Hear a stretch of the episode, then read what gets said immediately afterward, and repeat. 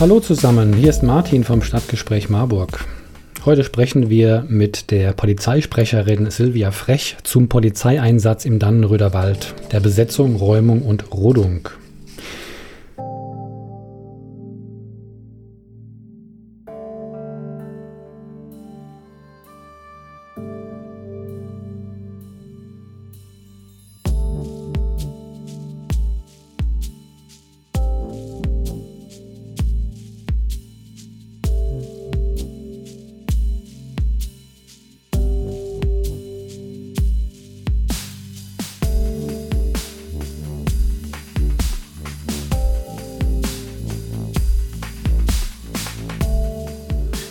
Wir haben hier viel über den Dannenröder Wald gesprochen und informiert mit den Aktivisten, mit den Supportern, mit den Beobachtern. Was noch fehlt, das ist die Stimme, die Perspektive der Polizei. Deswegen bin ich ganz froh, dass ich jetzt mit Silvia Frech vom Presseteam der Polizei im Dannenröder Wald telefonieren und sprechen kann. Hallo, Frau Frech. Abend, hallo. Danke, dass Sie es ermöglicht haben, so mitten in Ihrem heutigen Einsatz. Ich will einfach mal fragen, gerade bricht die Nacht herein, draußen ist Schnee, der taut wieder weg. Wie lief der Tag für Sie heute? Ja, insgesamt für uns, Sie haben es schon gesagt, ein langer Tag gewesen, der wie immer mit Beginn der Dunkelheit dann auch endet im Wald für uns. Wir sind ähm, ja im Prinzip auf den letzten Metern. Es sind jetzt noch einige hundert Meter an Wald, die es für uns als Polizei noch zu räumen gibt. Wir haben jetzt ähm, nur noch wenige Baumhäuser, in denen sich Personen aufhalten und entsprechend emotional ist natürlich gerade auf Seiten der Ausbaugegner auch derzeitig die Situation. Genau, vielleicht erstmal zu Ihnen selbst oder einfach zur Situation jetzt. Wo befinden Sie sich? Sind Sie mitten im Wald? Ja, ich komme gerade mitten aus dem Wald. Also wenn man meine Schuhe, meine Hose sehen würde, würde man auch sehen, dass sie noch voller Matsch ist. Ähm, der erste Schnee ist gerade wieder getaut. Entsprechend sieht es auch draußen im Wald aus. Jetzt gerade befinde ich mich in der Kaserne in Stadt Allendorf, wo wir so ein bisschen ja einen Versorgungsstützpunkt eingerichtet haben, wo wir dann entsprechend auch mal uns aufwärmen können, beziehungsweise auch mal uns einen Moment ausruhen können. Sie sind Pressesprecherin oder Sprecherin im Team der verschiedenen Pressesprecher dort. Äh, was ist Ihre Rolle genau? Ja, das stimmt. Ich bin Sprecherin der Polizei für diese Einsatzlage, mache das äh, zusammen mit einem Kollegen, dem Kollegen Wegmann.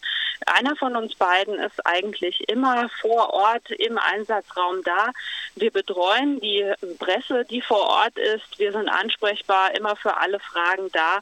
Und genau das ist uns einfach auch wichtig, dass wir wirklich ansprechbar sind, wenn es Fragen gibt, dass wir da auch schnell gemeinsam eine Antwort finden. Wie sieht denn so im Groben Ihre Strategie aus in der Kommunikation jetzt? Also zu, gegenüber wem äh, kommunizieren Sie? Was machen Sie da? dieser kommunikative Ansatz, der ist uns ganz, ganz wichtig. Also natürlich gibt es zum einen uns als Pressesprecher, wir haben auch noch entsprechende Medienbetreuer mit dabei, die auch im Wald sind, weil wir wirklich sehr, sehr viele Journalisten jeden Tag vor Ort haben, die natürlich auch entsprechend viele Fragen mitbringen. Wir kommunizieren aber nicht nur im Wald, das heißt entsprechend vor der Kamera beziehungsweise in Interviewformen, sondern natürlich auch über die sozialen Medien, über Twitter, wo wir auf dem Mittelhessen-Kanal ganz, ganz viele Informationen tagtäglich weitergeben. Und wir als äh, Presse- und Öffentlichkeitsarbeit sind auch nicht die einzigen, die kommunizieren, sondern es gibt natürlich gerade im Wald vor allem auch noch unsere sogenannten Kommunikatoren, die mit den blauen Westen, darunter sind sie, glaube ich, sehr bekannt unter diesem Namen, die sind dafür da, um wirklich im Kontakt äh, mit den Waldbesetzern zu sein. Jeder wird von uns morgens erstmal angesprochen, hat die Möglichkeit dann auch selbstständig den Sicherheitsbereich, der für den Tag eingerichtet wird, zu verlassen. Und ähm, auch bevor dann der Baum nochmal geräumt wird, beziehungsweise ein Baumhaus, gibt es entsprechend von diesen Kommunikatoren nochmal Ansprachen und entsprechende Aufforderungen natürlich auch, äh, mit denen man dann arbeitet. Und eine Besonderheit, die gibt es, glaube ich, auch nicht so oft, ist unser sogenannter Zielgruppenkontaktkommunikator. Ganz schweres Wort, aber eigentlich hat er eine sehr einfache Aufgabe.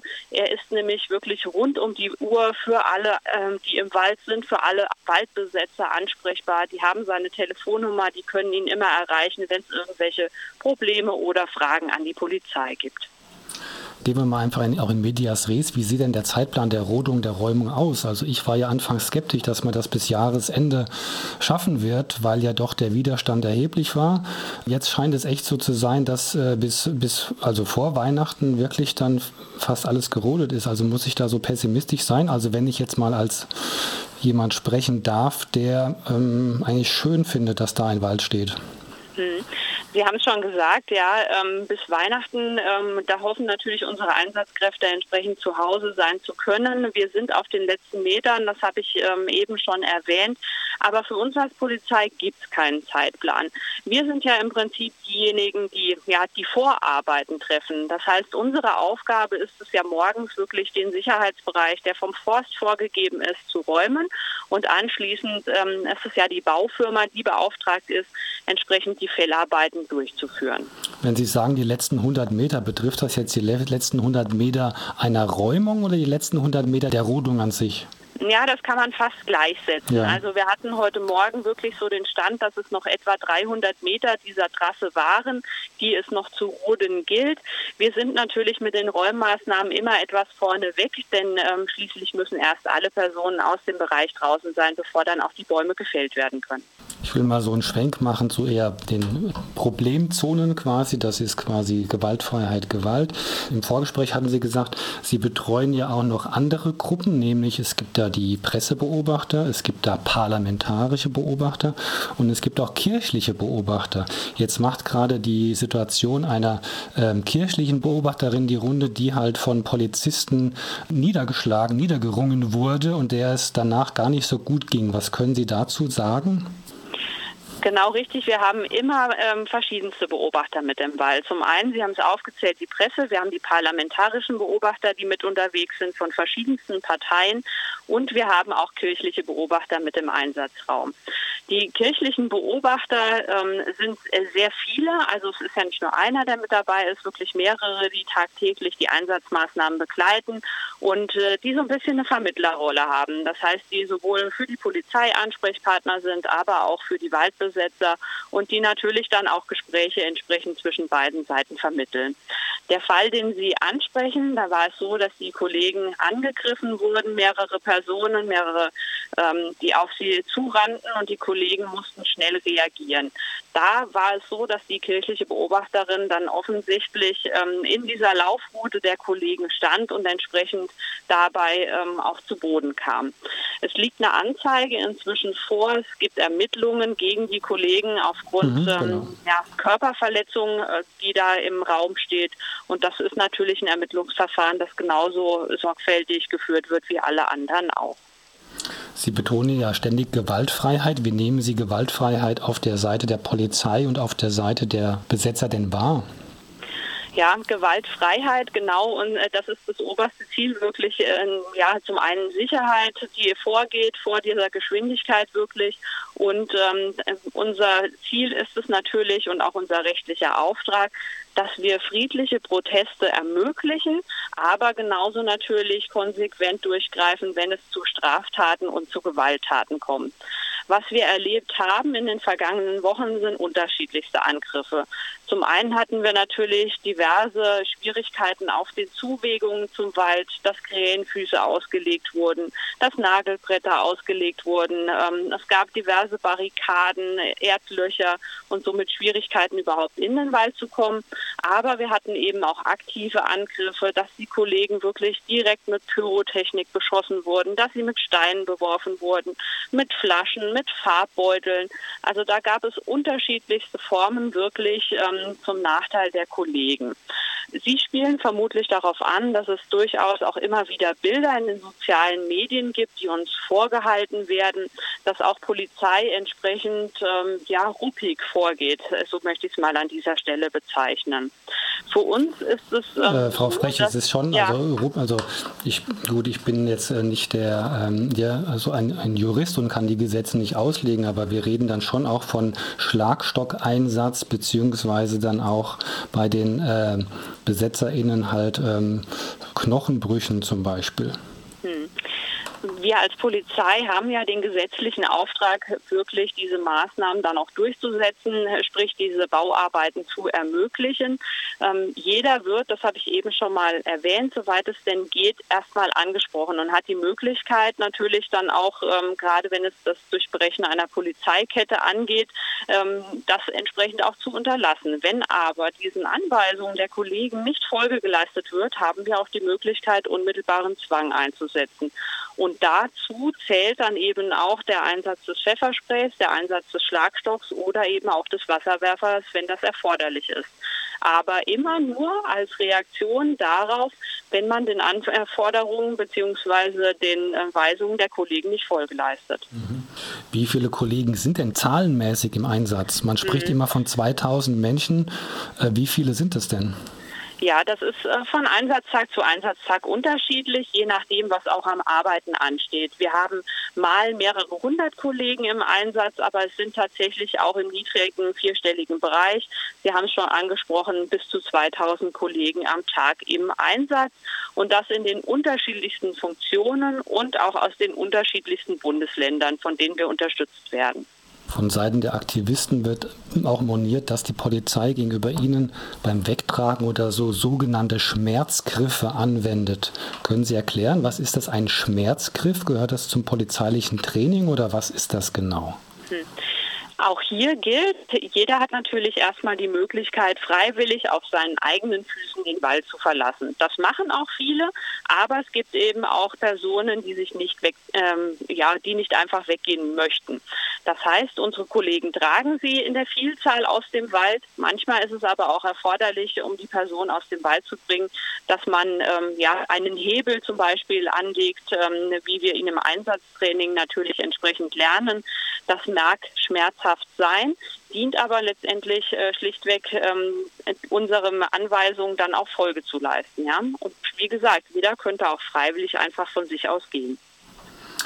Die BesetzerInnen, die haben ja auf ihren Seiten auch sogenannte Sanitäter. Es gibt ja auch ein Sani-Zelt oder eine Sani-Gruppe mhm. dort. Werden die gesondert behandelt, wenn die ihren Mitstreiterinnen dort zu Hilfe kommen wollen? Gilt bei uns im Sicherheitsbereich, dass wir immer Ärzte, immer Sanitäter mit dabei haben. Bei jeder Räummaßnahme sind die direkt mit vor Ort. Und ähm, deshalb sind wir nicht äh, darauf angewiesen, dass nochmal externe Sanitäter auch dazukommen. Außerhalb unserer Absperrung ist das natürlich möglich. Da kann sich jeder auch von denen behandeln lassen.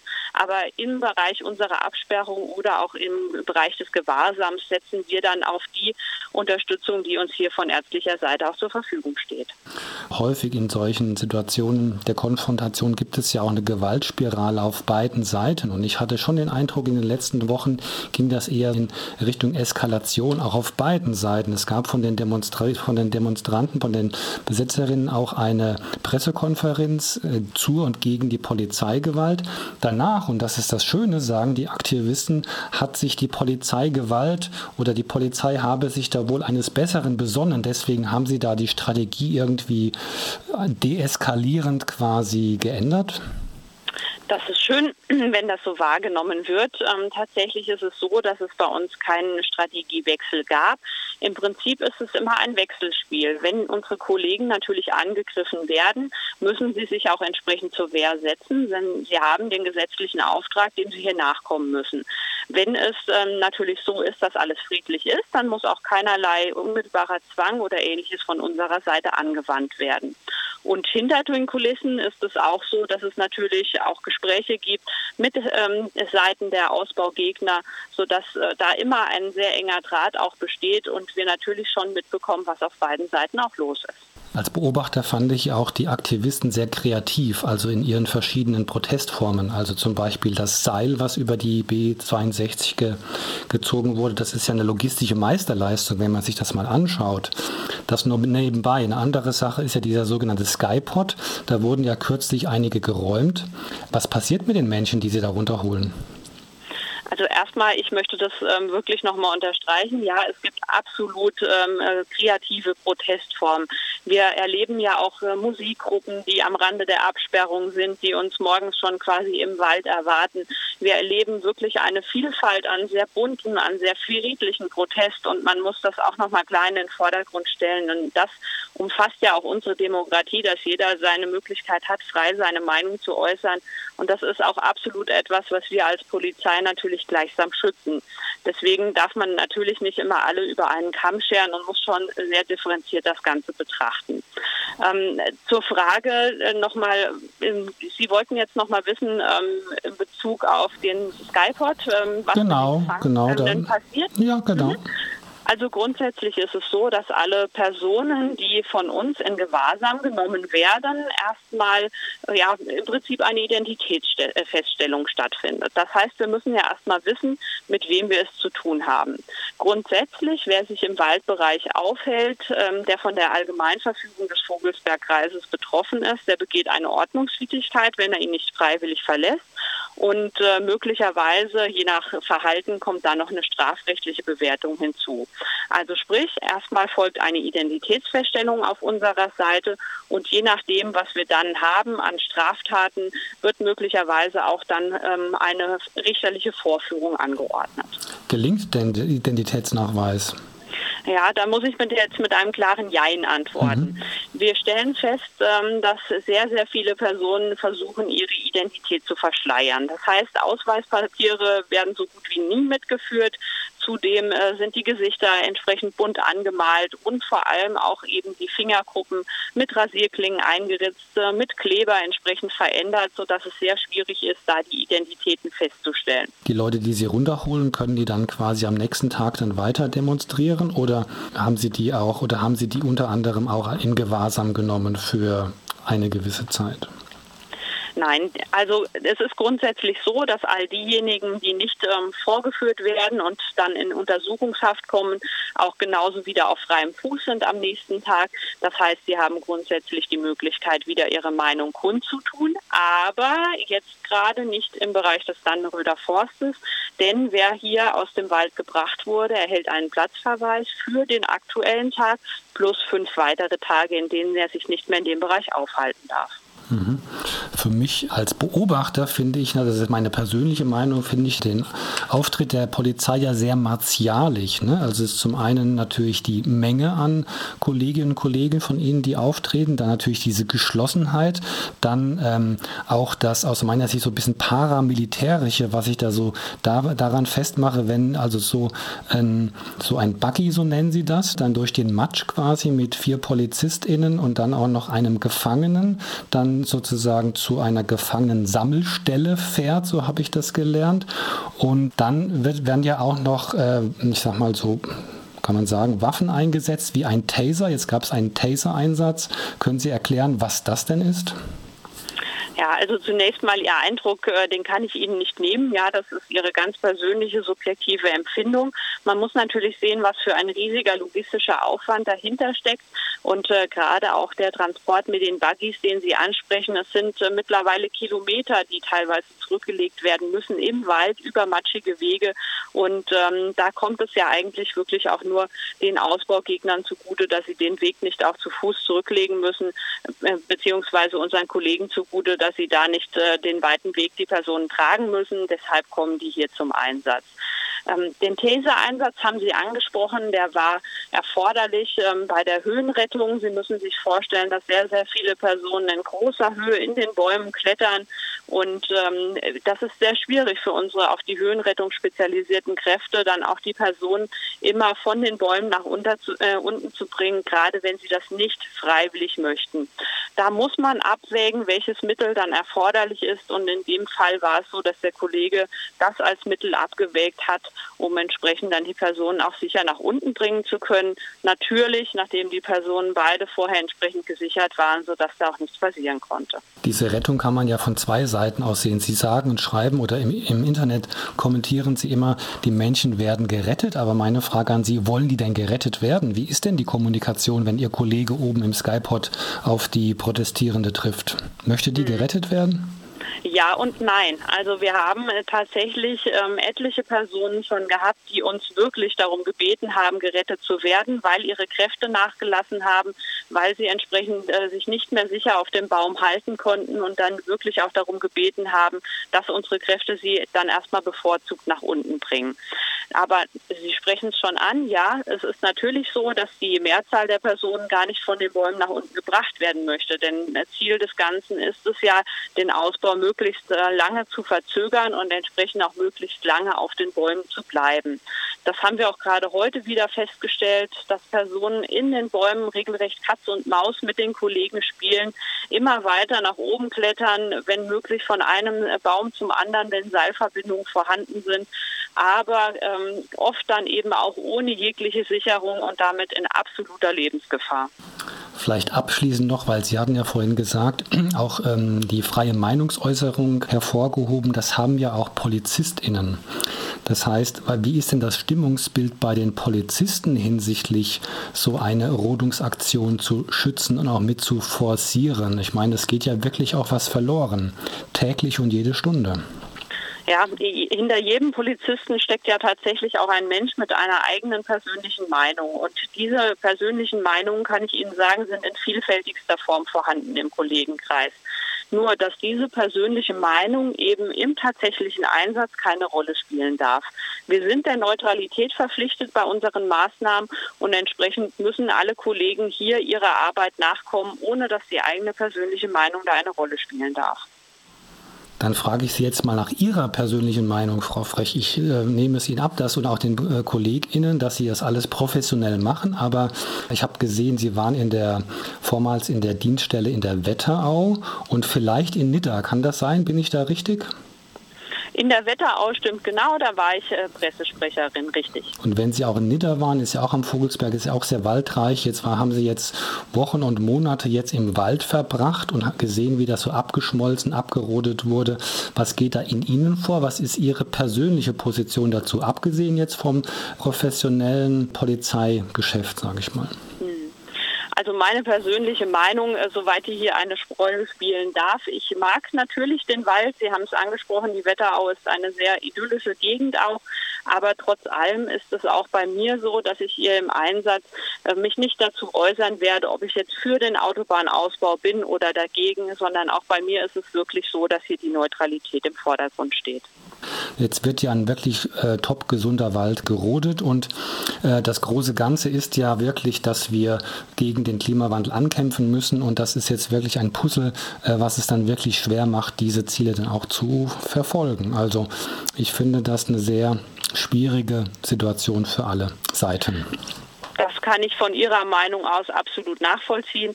Aber wir leben in einer Demokratie. Jeder hat ja die Möglichkeit, über entsprechende Wahlen auch Einfluss darauf zu nehmen, wie demokratische Entscheidungen dann getroffen werden. Und ich denke, das ist etwas, was wir nochmal wirklich in den Vordergrund stellen sollten, dass wir in einem Staat leben, wo eben auch vieles möglich ist und eben auch jeder wirklich seine freie Meinung haben darf. Das könnte fast ein Schlusswort sein. Trotzdem will ich mal fragen, wir haben jetzt Mittwoch, wie sehen denn die nächsten Tage aus von Ihrer Sicht Richtung äh, Räumung und Rodung? Ja, die nächsten Tage sehen so aus, ich habe es ganz am Anfang schon gesagt, wir haben tatsächlich nicht mehr viel Wald, den es zu räumen gibt. Das wird jetzt noch unsere Aufgabe sein. Wir werden jetzt noch die letzten Strukturen, die im Wald sind, in den nächsten Tagen räumen und äh, damit dann auch die letzten Fellarbeiten in dem Bereich in Dannröder Forst ermöglichen. Was ähm, wir natürlich äh, sehr wohl mitkriegen, ist, dass die Emotionalität natürlich gerade auf Seiten der Ausbaugegner jetzt äh, sehr hoch ist. Viele verharren hier trotz widrigster Bedingungen seit Monaten in den Strukturen, in den Baumhäusern. Und es ist verständlich, dass es da entsprechend ja auch ähm, ja, wehtut, wenn jetzt die letzten Strukturen da fallen. Wir hoffen ganz einfach, dass trotz allem wir das von beiden Seiten so professionell wirklich jetzt abarbeiten können, dass hier auf keiner Seite dann jemand zu Schaden kommt. Ja, und ich wünsche uns allen, dass es gewaltfrei und friedlich dann auch weitergeht. Frau Frech, ich danke Ihnen für das Gespräch und auch, dass Sie sich die Zeit genommen haben und auch Ihre Stellung bezogen haben. Vielen Dank und ich wünsche Ihnen einen guten Abend. Ja, bitteschön. Dankeschön. Tschüss. Tschüss. So, das war die Polizeisprecherin des Polizeieinsatzes im Dannröder Wald äh, Silvia Frech, die jetzt schon ja, Wochen, Monate lang das begleitet hat. Das lasse ich einfach mal so für sich stehen. Also ich bin da ja leider auch eher unglücklich und traurig, dass jetzt die letzten 100 Meter bevorstehen. Wenn jemand von euch ein Luftbild hat, vielleicht wurde da in jüngster Zeit mal eins geschossen, ich würde mir gerne von oben mal ein Bild machen, wie krass die Situation da jetzt ausschauen muss. Ich habe leider keins gesehen. Vielleicht wird das auch unterbunden, sowas zu machen, da man ja meistens dann auch eine behördliche Genehmigung dafür braucht.